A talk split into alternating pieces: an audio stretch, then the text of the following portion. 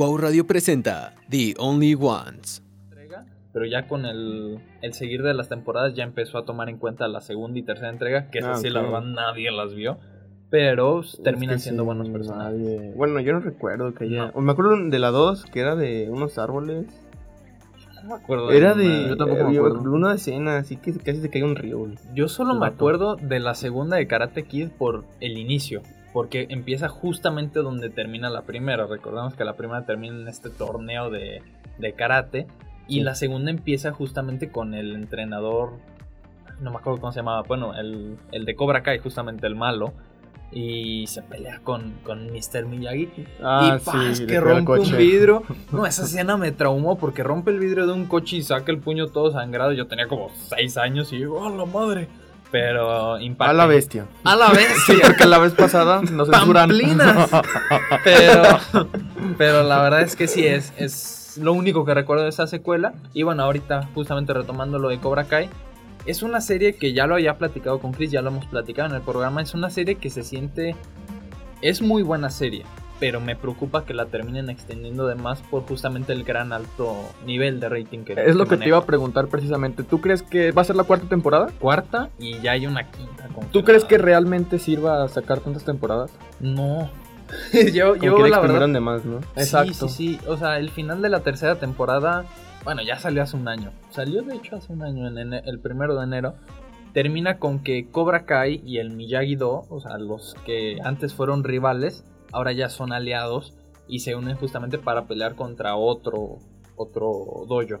Y la verdad es que yo creo que con ese tipo de alianza, una cuarta temporada serviría perfecta para cerrar con esta historia, que es justamente la que van a estrenar. Pero con esta preocupación que traigo de que ya confirmaron una quinta y no me sorprendería una potencial sexta, la verdad es que sí es preocupante que, esta serie se termine volviendo bastante repetitiva con lo que va presentando. Porque Como de Flash. No, sí, no, no, es terrible de Flash. O sea, de Flash, Empezó gran bien. ejemplo. Ay, empezó bien. Sí, pero sí, sí. Empezó con una de las mejores series de superhéroes. Se fue en declive. y fue en declive terriblemente. Entonces, Cobra Kai, espero no les pase lo mismo. Veremos, ya estaremos platicando qué tal resulta esta cuarta temporada, porque justamente está retomando personajes de la tercera entrega de Karate Kid. Películas que la verdad nadie vio, o por lo menos nada más los fans de antaño.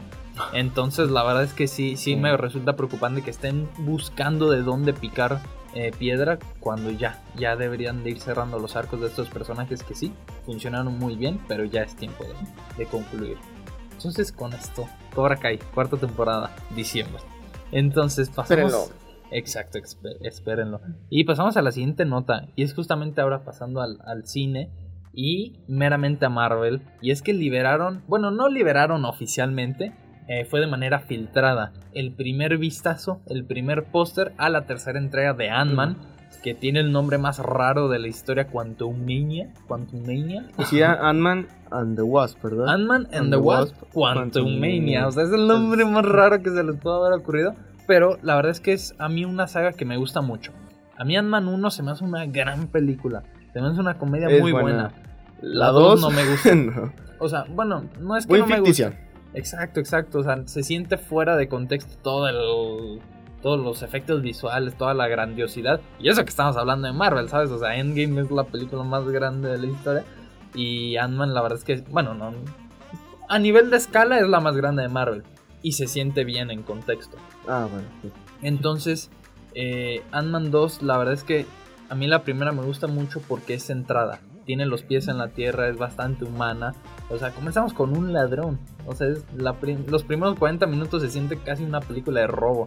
La verdad es que es bastante efectiva en ese aspecto y la segunda perdió eso. Se siente, es entretenida la segunda, pero se siente más como una película de domingo, ¿no? O sea, que... Sí, relleno, sin Exacto, palomera. relleno. Ahora, esta tercera entrega con todo este título de Quantumania, que recordamos, Quantumania hace referencia al mundo cuántico. Entonces, yo creo... Física, carnal. Entonces yo creo que sí podría proponer muchísimo a lo que es el MCU esta, esta tercera entrega. Aparte, con todos los rumores aunados de que dicen que van a aparecer los cuatro fantásticos, que van a hacer cameos. Y tener a villano, alguien como Kang, el conquistador, que recordemos Kang ya tuvo su primera aparición en la serie de Loki, ¿no? En este final de temporada. Eh, fregoncísimo. Que la verdad a mí me gustó muchísimo. Y ahora tenerlo de vuelta en esta tercera entrega, que se supone que ya va a ser como este dictador que tanto nos prometieron en esos últimos segundos de Loki, la verdad es que pinta bastante bien. Ojo, no sé qué tanto vayan a respetar, eh, digamos, la esencia que habían mantenido en las anteriores entregas de Ant-Man. O sea, tener a Kang es una ventaja y una desventaja a nivel ritmo y a nivel esencia. Porque podríamos sentir que la película ya va a algo muchísimo más grande. ¿Qué es lo que me pasó con Shang-Chi? O sea, yo con Shang-Chi Ah, ok. esperaba algo, no sé, algo 007, pero con artes marciales. Y me terminan entregando una película con dragones y con cosas. Dragon respect- Ball live action. Sí, sí, sí, Dragon Ball live action que digo, ok, está padre, pero híjole, no intent Marvel, relájate y no intentes tirar siempre a lo grande, intenta tirar algo de calidad. Así de Y sencillo. ahora, eh, recordemos que cuando terminó Loki, Ujú. pues hubo un La desorden ruptura. temporal. Sí. Digo, temporal, ruptura, multiverso, se abrió. Ajá. Y ahora mi pregunta es, ¿crees que salga Loki en esta nueva entrega de Ant-Man? Es, en es interesante lo que dices porque, bueno, aquí digo una pequeña noticia que justamente no la tenía preparada, pero eh, en la película de Doctor Strange 2, que es justamente una de las próximas, Multiverse of Madness, eh, ya contrataron a los dobles de acción de Loki, bueno, de Tom Hiddleston, de Sylvie y de Mobius, de Owen Wilson. O sea, entonces ya estaríamos teorizando en que Loki, Sylvie y Mobius van a aparecer en la secuela de Doctor Strange. Eso, eso me emociona mucho porque, digo, si- sin desarrollar mucho, Loki se me hace la mejor serie de Marvel. Es muy buena. por lo menos de estas que están en Disney Plus. O sea, Daredevil número uno. Pero Loki dentro de Disney Plus es la mejor serie que ha hecho Marvel. En mi opinión. Entonces. Bueno, Obvio, Daredevil es el número uno. como Daredevil y Loki. ¿Qué dices? ¿Qué dices? Uy, Daredevil es como un Batman. un Batman Ciego. multiplicado por calidad. Ciego. No, pues sí, sí, es ciego. Es ciego. Pues sí. Pero bueno, justamente entonces, ya tenemos por lo menos muchísimo más segura la participación de Loki, de Sylvie y de Mobius en Doctor Strange. Entonces, no me resultaría bastante de- descabellado pensar en estos tres personajes en una aparición de Ant-Man and the Wasp. Porque justamente Es tenemos... que sí tienen que aparecer, ¿sabes? Si ¿qué van por estas tiras narrativas que dejó Loki abiertas, la verdad es que sí sería necesario. Pero ya no tendría sentido la segunda temporada de Loki.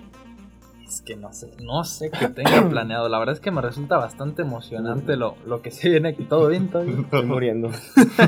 Me resulta bastante emocionante todo lo que se viene con esto del multiverso. El primer vistazo, bueno, la ruptura y el surgimiento de toda esta trama, ya lo vimos con Loki, final de temporada. Pero ya vamos a tener un primer vistazo más desarrollado en lo que es Spider-Man No Way Home. Con toda esta llegada de los villanos, de todas las películas. Lo vamos a ver en un éxtasis, en un clímax cinematográfico. Tranquilo, aquí. En Doctor Strange 2, que justamente lo tiene en el título, Multiverse of Madness. Entonces, la verdad es que esta nueva trama que está intentando desarrollar eh, Marvel, porque recordemos, cerró esta saga del infinito, cerró este ciclo, y ahora está empezando con todo esto del, del multiverso. La verdad es que me resulta bastante emocionante y esperemos recordar eh, con, con gran cariño todas estas entregas que se vienen. ¿Y qué les parece ya? Estamos cortitos de tiempo para cerrar con todo esto de cine. Cerrar con un comentario. Ya, ya teníamos rato que no hacíamos esto. Bueno, yo últimamente en el programa pasado hablé mucho de Arkane. Pero Arcane. pero Ah, Arkane Arcane. solo la vi yo y ahora sí ya tengo un acompañante. Vamos a hablar de... No, no, no, de Ghostbusters, de Ghostbusters Afterlife, Ghostbusters El Legado. En español. Es buen nombre, es buen título. Le gustó al director. Y la verdad es que hablemos brevemente de esta película. Intentaremos hablar sin spoilers para los que no la hayan visto, que nos están viendo. Eh, se la recomendamos bastante, yo creo que de entrada. Eh, para empezar, me quiero destacar que es una película que a mí me fascina. O sea, es una gran película, ¿no? Es una película espectacular. Ojo. Eh, Pero recomiendo primero ver la del 84 Claro. para que puedas sentir ese sentimiento de nostalgia, nostalgia en la nueva película. ¿ok? Sí, sí, sí. o sea, algo que le han criticado muchísimo a esta nueva entrega, y, y creo que Kike lo notó de. No, es de basura. Eh, es que se sienta mucho en lo que es la nostalgia. En Es parte lo a acepto y en parte no. ¿Por qué? Es una película que obviamente se iba a sostener en nostalgia. Se llama Ghostbusters. Ghostbusters. ¿Qué querías? Bueno, hicieron una, pero con mujeres, así decirlo. Sí, y es así. ¿No te gustó? O sea, no soy machista, pero. ¿No te gustó? no, A nadie. No, no, no. Es como muy exagerada, nada que ver, todo sin sentido. No, Sí, no vale sí, la pena. Nada más ni es canon. Exacto. Bueno, si ahorita vamos con los multiversos, igual yo corro en la Tierra 165. Lloro. Pero oh, hablando de esta de, de Ghostbusters Afterlife, recordemos que es una secuela directa de la original del 84. Y la verdad es que a mí es una película que me gustó muchísimo porque tiene nostalgia, obviamente iba a haber nostalgia. Queríamos ver de regreso a los originales, queríamos ver el Ecto One, el coche mítico, queríamos ver los Proton Packs, o sea, todo está no, ahí. no, escalofríos cuando el coche. Es una chula. La escena. No, no, ya. No platicamos por Sí, sí, sí.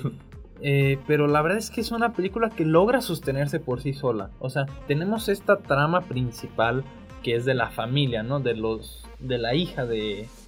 El de, lentes, el. Mm, El de lentes. el de lentes, ustedes saben. El fallecido Harold Ramis. Eh, y la verdad es que esta trama principal yo creo que es lo más sólido que tiene la cinta. Logran desarrollar muy bien a los personajes.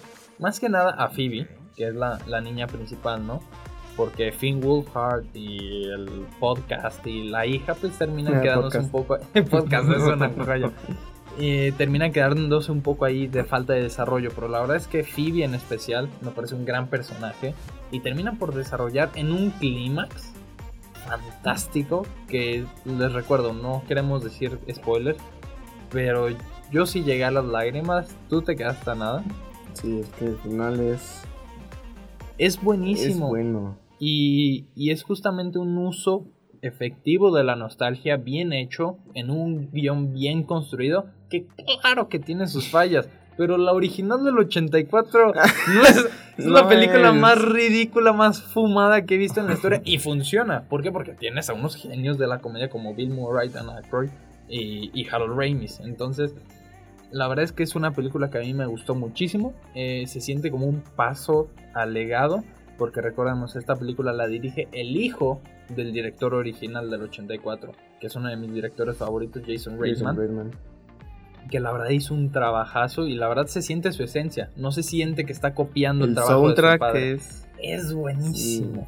No, o sea, no. realmente se siente como una película de Jason Reitman y no una copia de Jason Reitman a su papá. Eso yo creo que lo deberíamos aplaudir bastante y me da gusto escuchar que cuando Luis fue, eh, dos funciones ya estaban atascadas. No, tres. Tres Tres funciones ya, ya estaban agotadas. ya estaban agotadas y me da gusto escuchar eso porque yo fui a verla el primer día en el que se estrenó y sola la sala. No, lloré solo. Me, me tocó llorar solo y me da gusto ver que el boca en boca realmente está siendo efectivo. Y bueno, qué mejor con una buena cinta. Madre de Dios. Pega todo ya. Ya sé. No es cool, pero ya con esto estamos cerrando. Ya les recomendamos Ghostbusters.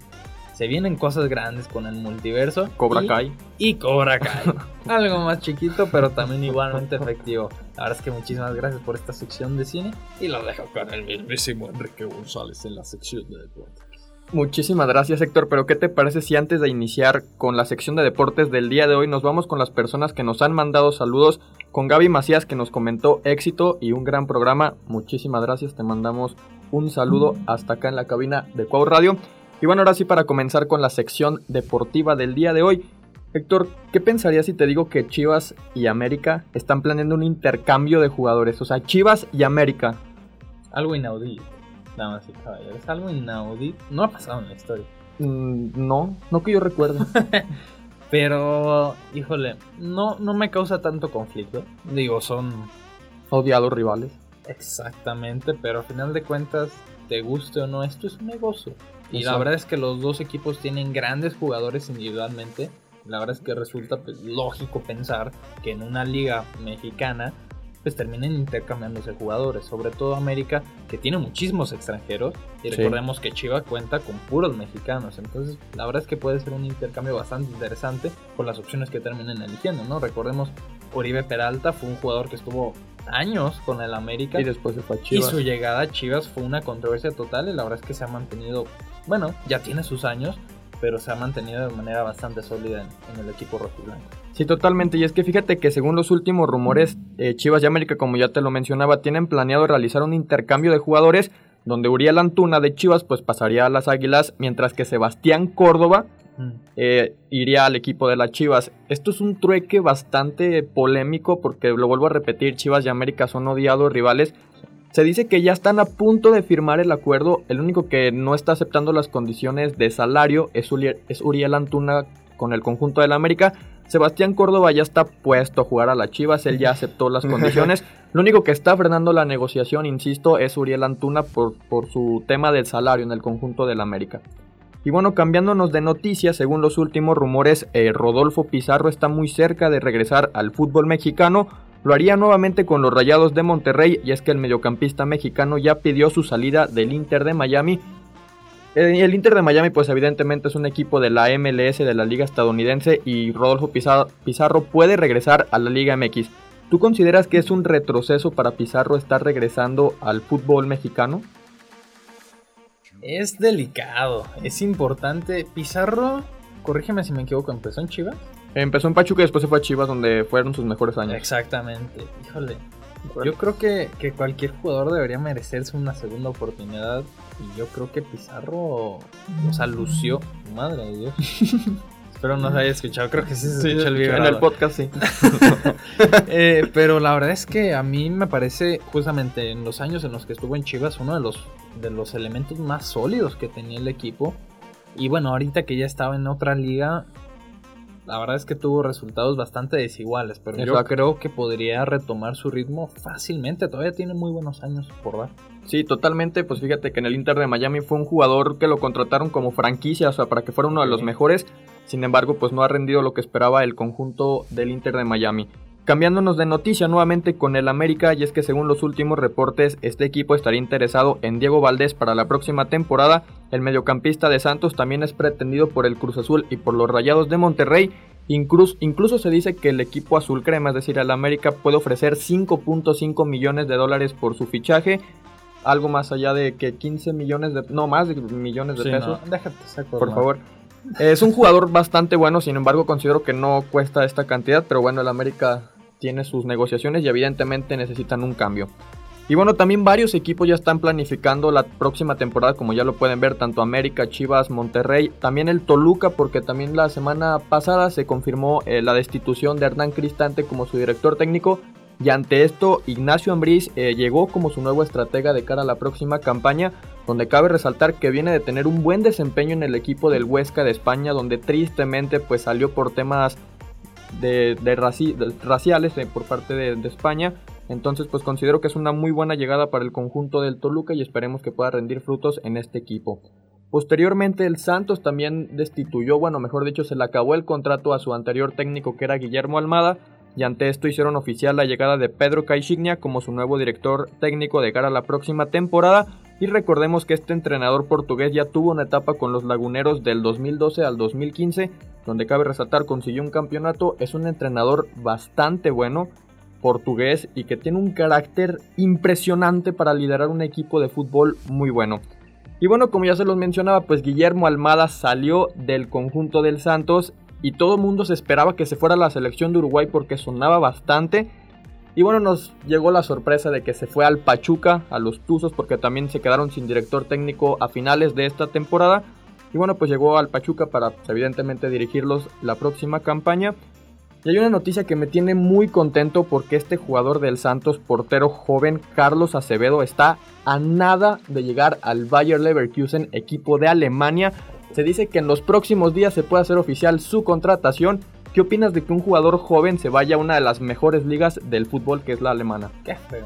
Qué bonito tener representación y que justamente, mira, hablamos mucho de la representación, de sentir orgullo, pero por primera vez hablemos de la perspectiva del jugador, ¿sabes? O sea, la felicidad que ha de sentir de tanto trabajo duro, tanto trabajo constante, conseguir algo así. O sea, las ligas alemanas De la Ese- mejor del mundo, es de las cinco es mejores de del las mundo. mejores, o sea, es top 5 Sí, fácilmente. sí, fácil. Y la verdad es que qué orgullo y qué bien por él y que justamente siga, que no, que no sea conformista, ¿no? Exacto. Digo, no lo conozco, pero la verdad es que si le doy algún consejo a cualquier jugador que está teniendo este tipo de resultados es justamente no conformarse y ver esto como una nueva oportunidad para seguir mejorando. Yo lo comparo con Chicharito y el Real Madrid. Exacto. Cañón. Ojo, real.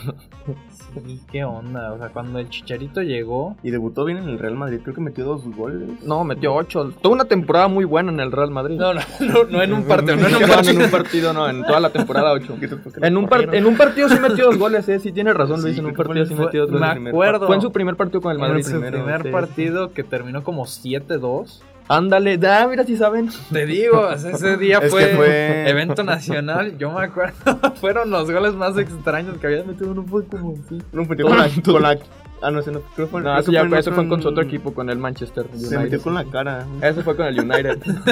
Bueno, metió dos goles en su partido de debut. Y la verdad es que sí, es. Volviendo al portero, la verdad es que es una gran oportunidad profesional y personal. Sí, totalmente. Esperemos que pronto se haga oficial. Apenas son rumores todavía, aunque ya se menciona que pueden estar muy cerca de llegar a un posible acuerdo. Y bueno, al principio se me olvidó mencionarles que estamos en las semifinales del Grita México Apertura 2021. Todo parece indicar que este siglo es el bueno para los rojinegros del Atlas, porque están, están a 90 minutos de llegar a la gran final. Y es que, bueno, primero vamos a hablar del de Tigres. Que es un partidazo, por cierto, el juego de ida, donde ganaron 2 por 1 los, gol- los goles de. Florán Tubán y de Carlos González. En los últimos minutos el estadio explotó. Me está viendo Alex, que es súper aficionado de Tigres. y sí, no, fue un escucha. partidazo. Fue un partidazo ese donde se llevan la ventaja en el juego de ida. Posteriormente, los rojinegros del Atlas en CU, ante todo pronóstico, se llevaron la victoria 1 por 0 y como ya lo mencionaba, están a 90 minutos de llegar a la final. Los partidos de vuelta, el de León contra Tigres, que se va a jugar el día de hoy a las 21 horas y el día de mañana domingo, el Atlas contra Pumas a las 19 horas. ¿Tú crees que Tigres y Atlas sea la final de esta temporada? Podría ser. Yo no, te, yo no te quiero romper la ilusión, yo no te quiero romper el sueño de que Atlas vaya a llegar a la final. La verdad es que lo veo bastante probable por el nivel que han estado presentando en, esta, en este torneo. Pero, ¿crees que se lleven Sí. el campeonato? Yo Sí, no sí, estoy- creo, yo no creo. Si le preguntas a cualquier aficionado del Atlas, te va a decir que sí. ah, claro. Espérate. Hasta el día de hoy es un equipo sumamente complicado. El, contra- el América, perdón, el Pumas le jugó al América de gran nivel y el Atlas prácticamente borró el ataque de Pumas en el partido de ida. Evidentemente no vamos a saber cómo va a salir el conjunto universitario en el juego de vuelta. Sin embargo, considero que el Atlas está muy cerca de llevarse el título porque es un equipo en defensiva, es una muralla de 19 partidos que jugaron en la temporada, solo le metieron en 10 encuentros, digo 10 encuentros fueron con 0 goles, o sea, no les metieron, fueron la mejor defensiva. En todo el torneo solo le metieron 10 goles al Atlas. Madre. Y también tiene una de las mejores ofensivas con Julián Quiñones y Julio Furch. Entonces considero que el Atlas va a ser campeón. El Con- Atlas va a ser campeón esta temporada. Con estadísticas me callaste. Veremos. ¿Es el partido de ida este domingo? No, es el de vuelta. Semifinal. Sí, semifinal de vuelta. Veremos. Y el Atlas lleva la ventaja. Estaremos platicándolo el próximo programa, a ver si el Kike da la buena Creo nueva. ese tono. Exacto. No, no, quién sabe. Llego llorando el próximo programa si eliminan al Atlas. todo agüitado, cabizbajo. Pero quién sabe. No, no, la verdad es que no niego, porque la verdad, con estadísticas callas. Y, y la verdad es que el nivel que ha presentado el Atlas en esta temporada y sobre todo en este torneo ya. Llegar a la semifinal no es cualquier cosa. Entonces, la verdad. Y más para el Atlas no es cualquier sí, cosa, sí. totalmente. Y bueno, ahora nos pasamos al béisbol de las grandes ligas porque los movimientos de la agencia libre nos están sorprendiendo y también han sido polémicos porque fíjense, el pitcher Max Scherzer firmó contrato con los Mets por las próximas tres temporadas. Un contrato de tres temporadas, dices, bueno, no te van a dar más de 50 millones como es el pago. Casual. Pues le van a dar 130 millones de dólares por estas tres temporadas, donde pues, evidentemente ganará 43 millones por año. Entonces, pues un pitcher que gane 130 millones de dólares por tres temporadas, pues es algo exagerado, ¿no? Un poquito. Exagerado es decir poco. Y lo próximo, la próxima noticia también aquí en el béisbol, el exjugador de los Dodgers, Corey Seager, firmó contrato con los Rangers de Texas por las próximas 10 temporadas. Adivina por cuánto. Ok, ok, ok. Me voy a, a los 200 millones. 325 millones de dólares es lo que va a ganar Corey Seager las próximas 10 temporadas. ¿El anterior cuánto iba a ganar? Eh, 130 millones por 3 Ah, temporadas. sí, le vieron la cara al segundo. No, bueno, sí. Sí, Sí, sí. sí, Muy buen trabajo del representante. Totalmente. No, no, no. A ver, pero Compa, son, si millones. escuchando. o sea, Estamos hablando de una diferencia ahorita, así estadísticas rápidas. 60 millones sí la están sacando al otro. O sea, menos que, que el primero que mencionaste. Entonces, híjole, y pequeño problema porque aparte le estoy restando una temporada. Sí, Dijiste sí. que lo contrataron por 10 y Ajá, el otro pues. por 3 le Sí. están pagando 130 millones. Ah, ah, Sí, no, lo no. que estoy diciendo. Sí, sí. no, carota que le vieron. Compa, cambia de representante. Y bueno, también Cambia de deporte. Bueno, pues estos movimientos pues han surgido muchos. También hay jugadores que han firmado contratos de 7 años, 115 millones. Claro. Pero bueno, uno que también causó, no polémica, sino un jugador reconocido fue Javi Baez, que llegó a un acuerdo con los Detroit Tigers por las próximas 6 temporadas. Y ahora quiero que Luis adivine. ¿Cuánto crees que le van a dar? Tres temporadas. No, 6, seis. 6, Ah, 6 seis. temporadas. Me da igual por los 200 millones. Casi 160 millones de dólares. Ah, está es un muy buen jugador, eso sí. Ok. Está un poco más accesible, pero no deja de ser una millonada lo que Sí. va a ganar este beisbolista. Y bueno, ahora sí, ya prácticamente para cerrar con las noticias de deportes del programa del día de hoy, nos vamos con la NFL porque estamos cerca de llegar al cierre de la temporada. Llevamos en la semana número 13. Y cabe resaltar que ya inició con la victoria de los Cowboys 27-17 ante los Saints. Posteriormente, el día de mañana domingo tendremos una cartelera dominical bastante impresionante y emocionante, donde Texans estará enfrentando a los Colts, Lions contra Vikings, Dolphins contra Giants, Falcons contra Buccaneers, Jets contra Eagles, Bears contra Cardinals, Bengals contra Chargers, Rams contra Jaguars, Raiders contra Washington, Steelers contra Ravens, Seahawks contra 49ers, Chiefs contra Broncos y finalmente la semana número 13 la cierra el encuentro divisional que para mi gusto es el mejor partido de esta jornada, los Bills de Buffalo ante los New England Patriots que llevan 6 victorias consecutivas. Este equipo puede dar mucho de qué hablar en este cierre de temporada. Se dice fácil, se dice fácil. seis Y más en la NFL es muy difícil conseguir victorias consecutivas. Entonces, pues veremos qué pasa en esta mitad de temporada, acercándonos ya prácticamente al cierre de la campaña regular de los emparrillados. Y bueno, pues prácticamente con esto cerramos con las noticias deportivas del día de hoy para darle paso a la sección. Adelante. No hablaste de Messi, no hablaste del balón de oro. Cierto. Eso es cierto. Es que fue muy polémico. mejor, mejor que merecido el balón de oro. Bueno, como ra- dato rápido, Lionel Messi ganó su séptimo balón de oro el pasado 29 de noviembre de Bien este merecido. mismo año. Para, para no extendernos, ¿merecido o no? ¿Sí o no? No, claro que no, absolutamente no. Sí o no. merecido. Merecido. Sí, merecido, el mejor jugador. Ya vámonos a videojuegos, vámonos a videojuegos. No me quiero pelear. Vamos a. Vamos. Se lo mereció Oribe Peralta. Estás hablando del Chucky Lozano, ¿no? Adelante, videojuegos. Y bueno, estamos comenzando la sección de videojuegos. Y esta vez va a ser un poco diferente a lo que estamos acostumbrados. Ya. Eh, esta dinámica ya la he hecho. Acuérdense que ya hemos hablado sobre videojuegos favoritos y todo eso. Pero esta vez vamos a tocar tema nostálgico. ¿sabes? Tema, GTA. tema, no, Ay, ni hemos empezado. tema consolas, carnal. Voy a empezar con esta pregunta. ¿Cuál fue su primera consola de videojuegos que ustedes recuerdan? El PSP. La Wii, El Ah, no, la Wii, sí, la Wii, la Wii, perdón, la Wii. la Wii. Sí, sí la Wii. Y en la que llegaron a jugar la más viejita. no me acuerdo. Um, Nintendo 64. Ajá, Nintendo. ¿Y cuál juego? Fue el. No acuerdo. La neta, yo tampoco me, me acuerdo en el Nintendo, pero en el Wii, el Wii Sports. Estaba muy chido. Eh, el Mi. Y Mario Kart. El donde hacías tus Mis. Es un juego, eso sí. No, eso no es un juego. juego. No, eso Bro, yo nunca, nunca me compraron discos. El, único juego que tenía en el Wii era el que venía incluido, que era el Wii Sports. Jugabas Ah, con bien chido. Estaba muy chido. Nada, Hacías nada. deporte, de verdad. El sudor que sacabas con el box todo trabado. El control. No, el más chido era el de, el de béisbol. Nada, está bien chido. El Wii Sports Sí. fue con el cual, por así decirlo, debutó la Sí. consola Wii. Cierto. Para que no recuerde quién, cuál fue la consola Wii, pues fue esa consola plana, blanca, bueno, más conocida como blanca. También había negra, negra, roja, negra, exacto. Y Fue un éxito esa consola.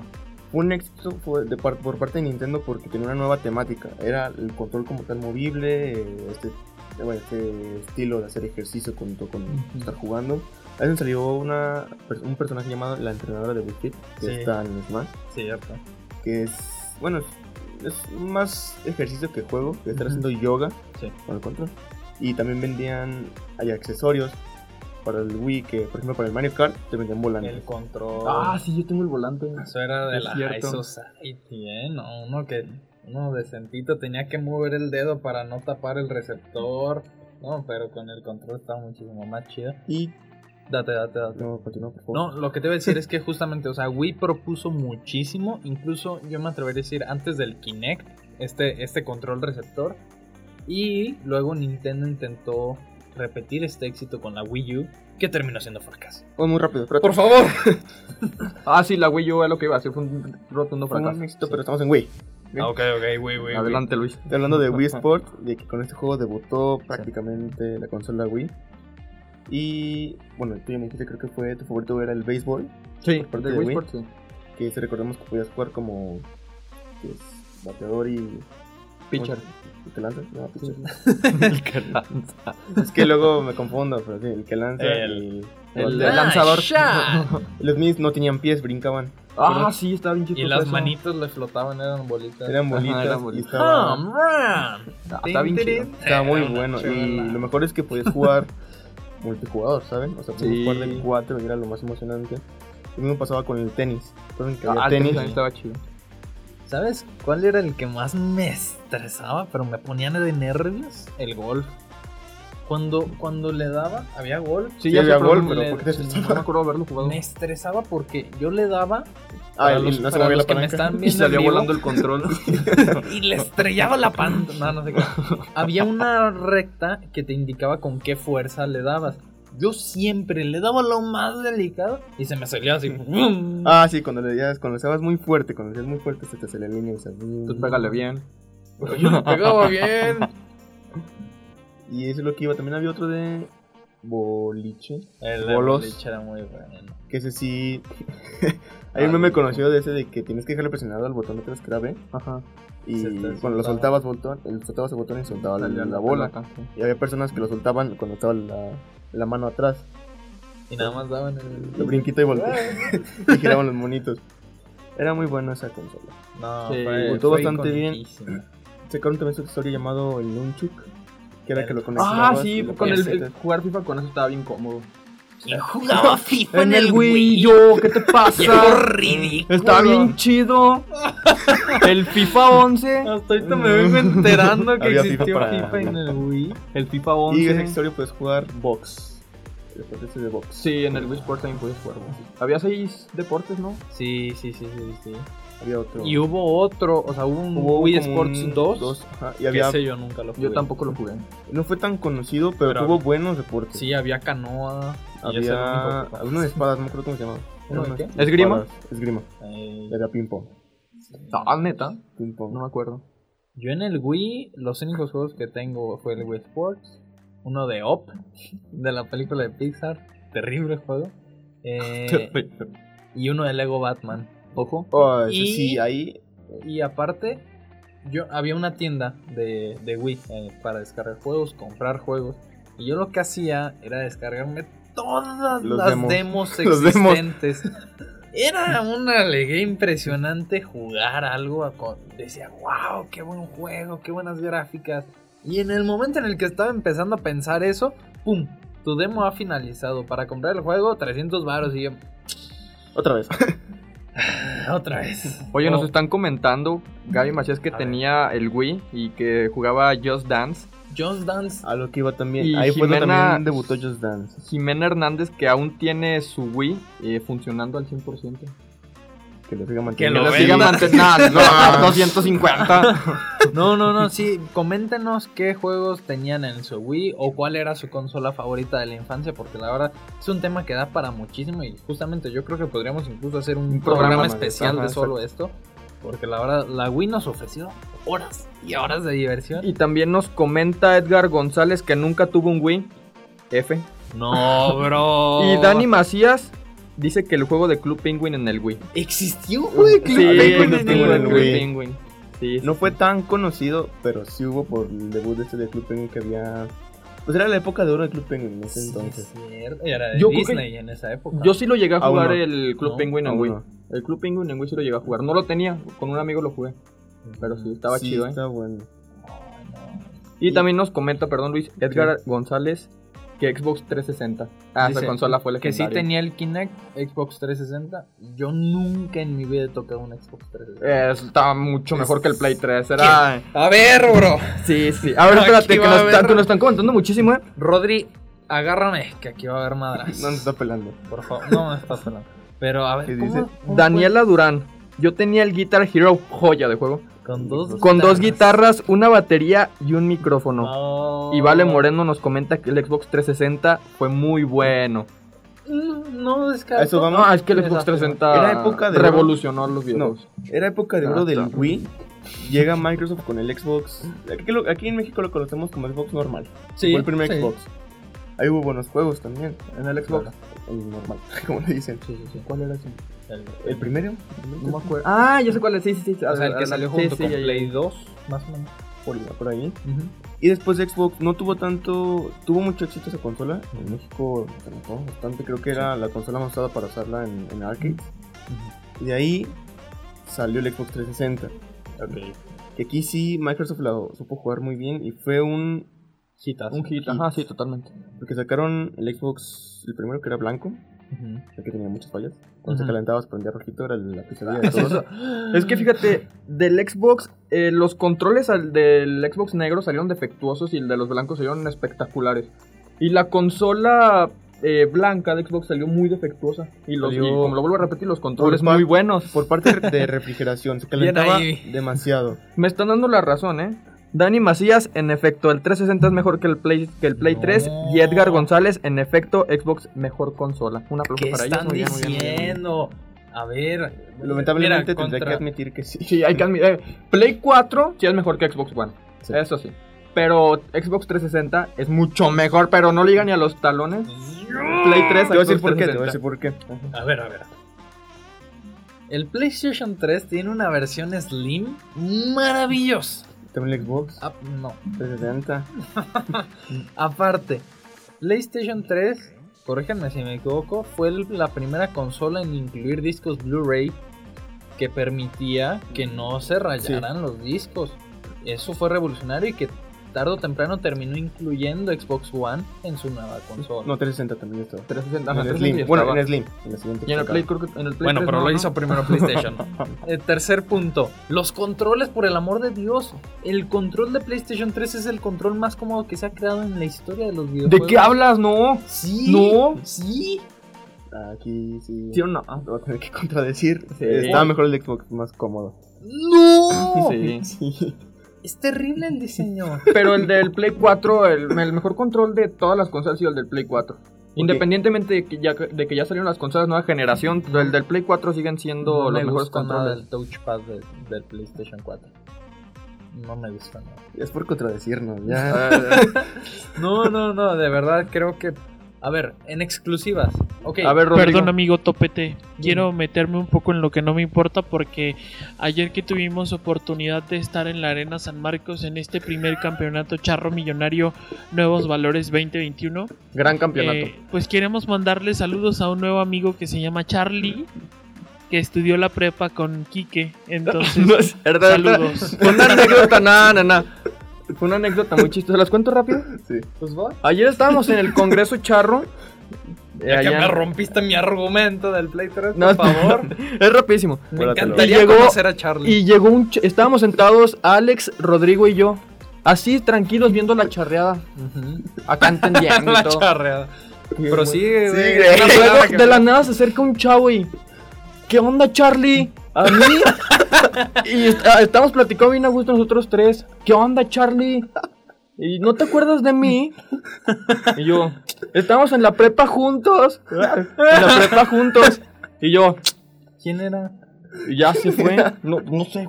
Se fue. Ah, no, te confundí, era el otro Charlie. Ah, no, el otro Charlie. O sea, yo también me llamo Charlie para él. Ajá. Ah, Y ya fue todo. O sea, No, maravillosa anécdota. Pues sí, porque Pero- dio pero- mucha risa en Pero ese no le momento. tomaste foto o algo. ¿Cómo no vas a tomando foto? ¿Por Sí, yo quiero evidencias, yo quiero contexto. Rodrigo ya intervino en nuestra magnífica sección que nos siguen comentando regresando a videojuegos. Edgar González, en efecto, Xbox ya tiene una racha de tres generaciones de videojuegos ganando. ¡Ah! Mentiras. Eh, Dani Macías, falso. Los de Xbox son mucho más cómodos. No, a ver. Es que nunca me he familiarizado con la familia Xbox. Yo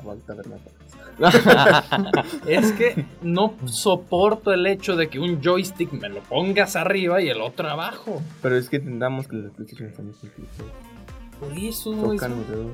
No, si tienes gordos de. Digo, dedos de marrana, pues claro que. claro, que van, claro que van a chocar. pero Gaby, Gaby Macías nos comenta, nada mejor que Nintendo DS. Nintendo DS, como consola portátil, tengo Ah, que mejor- que- La mejor consola portátil ha sido PSP. No. Sí, Mm, sí, para mí sí, no, no inventes. A ver, primero, Aparte los discos del PSP están bien chidos. primero fue Nintendo. que sacó la consola Sí. portátil fue Nintendo Sí. y. ¿Un hit? Claro que sí. ¿Qué es lo que hizo Sony? Pues. Vamos a crear una consola portátil por nosotros mismos llamado PSP, que es PlayStation Portable. y. ¿Hay buenos juegos en PSP? Sí. está el Assassin's Creed. El... No me acuerdo cuál hay, un Assassin's Creed. Está un juego de Toy Story ¿En donde el PSP? en el PSP. Ah. Está GTA, Liberty Stories, Vice City Stories, Vice City no, tú jugaste por GTA en el Pac-Man. Pac-Man. Batman, pero aquí lo que voy que Birds, aquí en GTA, aquí tuvo un debut en el GTA Vice City Stories, en Liberty City Stories, porque puedes jugar online con tus amigos. No la historia, no una campaña, sino era más online de batalla de campal. Estabas en el mapa, pero robar coches y ir con, tu- con tu encante. A ver si hablo. Tenemos más comentarios. Ah. Jaco Delsa, el Nintendo 64 está... Mámalo. Así nos puso. Maravilloso, Y maravilloso. Dani Macías nos vuelve a comentar, estaba padre el PSP, pero prefería los juegos del DC. Cierto, cierto. Y justamente ahorita que dijiste de Daniel, pero el Play 3 costaba mucho más que el Xbox 360. Y en eso sí tengo que darle un punto. O sea, el Xbox 360 era una opción muchísimo más económica que el Play 3. Y Eso sí. mejor. Igual y mejor. En Por, juego- potencia. por todos los juegos que tuvo, debutó bastante bien. El Guitar Hero fue Ah, ese fue un joya de juego, ¿eh? una generación de Guitar Hero. Sí. Sí, sí. Pero. ¿El Guitar Hero de qué consola era? Perdón por mi ignorancia. Xbox Xbox, ¿verdad? 360. Sí, ¿verdad? Ah, sí, es que sí me acuerdo. Pero el PlayStation 3 no me van a dejar mentirte en unas exclusivas maravillosas. Es que en PlayStation Pues ya 3 sé, pero Xbox mejores. No. Es que en PlayStation sí. 3 creo que solo las exclusivas que podías jugar maravillosas en ese entonces era The Last of Us y Ujú. Uncharted. Y Red Dead. y muchos más. Y Tenías. bueno, de- Red Dead, ajá. Eh, uy, este, ¿cómo se llama? El Sky, creo. es que nadie lo conoce, hermano. Pero, pero eran juegos de calidad. Beyond Two Souls era un juego maravilloso. Heavy Rain también. Heavy Rain. Nah, todos- punto. La mejor consola ha sido- la, la mejor consola de la historia ha sido PlayStation 4. La mejor de la historia. En competencia, competencia Xbox con PlayStation. eh, mm, A ver, a que ahí hay. nos apagaron las luces. ¿Se fue la luz? Seguimos en? Rodrigo nos apagó las luces, ya no las volvió a prender. Muchas gracias. Bravo. ha vuelto. Pero, a ver, para ir cerrando un poquito esto. Primera generación. PlayStation 1 con PlayStation 2 contra el primer Xbox. Yo creo que gana PlayStation 2, ¿no? Sí, no, Sí. PlayStation 2 también Sí, fue ahí una sí, la joya de debutó consola. bastante bien. Maravilloso. Muy Edgar González, Halo mejor que cualquier exclusivo de PlayStation 3. bien. Edgar. ¿Cuál Halo? Halo 3. Ah, no, no, no, dije. Al rato. Claro. Y nos comenta que no es cierto, The Last of Us es joya. En eso sí estoy Muy de bien, acuerdo. muchas Sí, gracias. es bueno. Pero es mejor Red. Dead Redemption.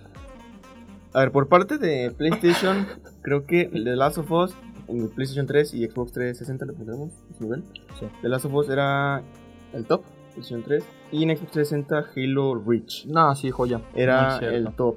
Que Justo. por mucho superó a The Last of Us. Ahorita justamente acabamos de cambiar el encuadre porque el estamos encuadre. en nuestra posada. Nuestra celebración de Cobb Radio, que ahorita le íbamos a mencionar, sin embargo, nuestro productor Rodrigo se adelantó. Así es. Se adelantó. Pero bueno, regresando al tema, porque nos están comentando muchísimo el día de hoy. Muchísimas gracias. Eh, muchísimas Dani gracias. Macías, el punto fuerte de Sony siempre han sido exclusivos, pero ahora que Bethesda, Bethesda. Bethesda, perdón mi pronunciación, es de Microsoft, está potente la competencia. Confirmo. Edgar González nos confirma que si era Halo 3, entonces, pues si es que Halo 3 fue un juego. Me gustó más Halo Reach. Nunca he jugado un juego de, De Halo no Te hace falta. te hace falta ver, necesito. como dice Luis, más bajo. más Sí, sí, sí. La verdad es que eh, soy una persona que ama los videojuegos, pero me falta muchísimo, muchísimo terreno. Fíjense, de... tuve una oportunidad, muchísimas gracias a, a Luis Villar, no sé si nos esté viendo. Eh, me prestó su consola PlayStation 4 y tuve la oportunidad de jugar muchísimos juegos en, en esa consola. Y, y yo quiero destacar, creo que estamos de acuerdo en que PlayStation 4 ganó la generación de Xbox eh, contra Xbox One, ¿no? Sí, Sin duda. mucho, Muy reñida, muy reñida. No, nada reñida, no. mucho. Mira- y mira porque que Xbox, tiene buena plataforma. Tiene el Game Pass. Es que Ese- esa eso sí, eso- sí, eso. PlayStation la rompió. Y es que, o sea, pude jugar muchísimas, muchísimas entregas. Pude jugar un Charter 4 que me parece una obra maestra. Lo único que critico de PlayStation Date. son sus muy costosos eh, de Play- servicios de Plus. Es carísimo. Y lo suben año tras año, los Y, van luego, y en países cambia. Entonces, Exacto, en donde Aquí en México está carísimo, Sí, la sí. neta. entonces sale mejor crearte una cuenta que esté en una región de Estados Unidos. Y ya hay muchos ya. bugs ahorita para crearte cuentas eh, con PlayStation Plus. Luis, no sé si gustes mencionar algo. Era mi único comentario que estaba muy caro los servicios Sí. de PlayStation. Ojalá te escuchen. Y, Pero sí, la verdad y es que hablando de PlayStation Plus, había varias formas de piratearlo, por así decirlo, de conseguir gratis. Y esa técnica de crear tu cuenta por la región de Canadá, porque podías poner 14 días gratis de prueba. Ah, sí, antes era eso, Y pero la- lo parcharon. lo, y lo adjuntabas con tu cuenta principal y podías tener Plus y jugabas pues, online con Plus. Y entonces cada 14 días tenías que estar creando nuevas cuentas. Pero pues, por cuestiones de legalidad, pues, lo tuvieron que parchar. Pero aún así los usuarios nunca se rindieron y volvieron a crear más bugs, más bugs. Y ahorita creo que es imposible. Bueno, hay manera, pero tienes que meter tu tarjeta de débito, crédito. Sí, es un bug muy raro. Es- Bueno, y hablando de esto, Dani Macías nos comenta que PlayStation 4 ganó la anterior. La actual, hasta ahorita, creo que va ganando Xbox. Es. Por- En la ¿Cuál actual? Ah, eh, Xbox Series. Xbox Series X. Es lo que yo Yo creo que creo- entendía su comentario. Yo creo que nos falta muchísimo terreno por recorrer a nivel de exclusivas. No te. No te contradigo, Dani, en el factor de potencia de consola. Porque Play Xbox. 5 fue, ah, no, no, fue una consola Creo Xbox- sobrevalorada. Creo que Xbox fue. Sí, la neta sí. Tiene debut 500 por. gigas de almacenamiento, ¿no? Sí, la base. el- el- Creo que el debut de Xbox fue por, por el diseño de su consola, ¿sabes? Sí, la caja. La caja eh, rectangular. Y PlayStation, pues, porque se parece a un modem. Sí, se fue a lo futurista en, en ciertos aspectos. De hecho, me gusta más. A mí sí me gusta más cómo está físicamente la consola de Play 5 que la de Xbox. muy A mí me gusta eh. más. Tiene ese diseño futurista, pero el Xbox tampoco, es- o sea, tampoco se queda atrás, ¿sabes? Sí, Está a mí me gustó. diseño. O sea, más elegante la caja. Y precisamente retomando el tema anterior de los servicios, nos comenta Edgar González que en servicios Xbox es más accesible, por ejemplo, con el Game Pass. Era Sí, lo que mencionamos. El Game Pass te da juegos cada mes, si no recuerdo. Y son juegos buenos. Te da Gears of War, Claro. te da, creo que tocaron Call of Duty Modern Warfare, que es el como reciente, por así decirlo. Y el Play, oye, el PlayStation Now también te da cosas chidas. La otra vez tuve PlayStation Now Sí. y estuve a nada de descargarme el de Last of Us, a nada. El 2. Ah, El 2. ¿Ya jugaste el 1? No. Por eso no lo, Ridículo. no lo descargué. Muy bien. Estás dejando ir una obra maestra. Pero bueno, yo creo que para ir cerrando ya, ya Sí. con este, ya se nos pasó el Sí, ya. Oigan, Sí, ya. muchísimas gracias por sus comentarios. Creo ha que sido el programa más interactivo. Sí, sí, sí, qué onda. Muchísimas gracias, Edgar, Dani, eh, Daniela Durán, eh, Jaco Delsa, eh, Jimena, todos los que nos estuvieron comentando. Muchísimas gracias y todos los, los que están por venir. Eh, también Enrique González, buenos días, un gusto escucharlos. Muchísimas gracias. La verdad es que sí, les agradecemos muchísimo la interactividad que, que generamos en estos últimos minutos en lo que fue la sección de videojuegos. Y a ver, conclusiones. Consola favorita Eh, PlayStation 4, de la historia. de la historia. Del momento, PlayStation 4. Pero Momento. favorita histórica. Ah, histórica. Voy por 360. Xbox 360. Puedo jugar cualquier juego de Xbox 360 y no me voy a aburrir. Me pones un Xbox 360, me pones cualquier juego. Bueno, tampoco no cualquier juego, no vas a poner Mickey Mouse también. FIFA. o FIFA. El Mickey Mouse. No. sí. Y por último, Edgar, Edgar González, perdón. ¿Cuándo se arma un debate estilo Dallas? Me estaba preguntando. Pues, pues regresando, ¿no? De vacaciones, yo creo que podríamos argar al- a- armar algo muy chido y se arma, se arma. Este debate potente. lleva un año, creo que Xbox. sí. Bueno, el- propongo que el, regresando de vacaciones hagamos un programa enfocado a consola. a consolas. Ah, ¿y Yo ¿Tu le- consola favorita de la historia? O sea, la que más tiempo he tenido PlayStation 3. No, porque sé, ya, que, vámonos, sé vámonos, que no vámonos sé que no es la mejor. A ver, si les digo la mejor PlayStation 2, me voy con PlayStation 2. Tuve la oportunidad de jugar Ah, muchísimo tiempo bueno. PlayStation 2. y Jugar GTA San Andreas. Me no parece. Me parece una gran consola. Muy bien. Bueno, yo creo que con esto Con ya estamos esto, cerrando sí. el programa del día de hoy. ¿Qué tienes que comentarnos, mi amigo Charlie? Nada, fue impresionante el programa del día de hoy. Considero que la interacción que tuvimos Muchas con la sección de videojuegos, ah, estoy Fue totalmente emocionante. contento, emocionante. Estoy agradecido con cada una de las personas que nos estaban comentando. Muy emocionado, muy contento de estar abriendo el mes de la mejor manera posible. Bueno, el mes eh, con nuestro programa. Muchísimas gracias por seguirnos. Recuerden que pueden escuchar nuestro podcast el día lunes. Se sube a- a más o menos a las 4 de la tarde por si se perdieron el Facebook Live. Héctor, te dejo la palabra. Me va a tocar decir la mítica Sí. frase y recuerden que para deportes, cine y videojuegos solo hay unos. The only ones.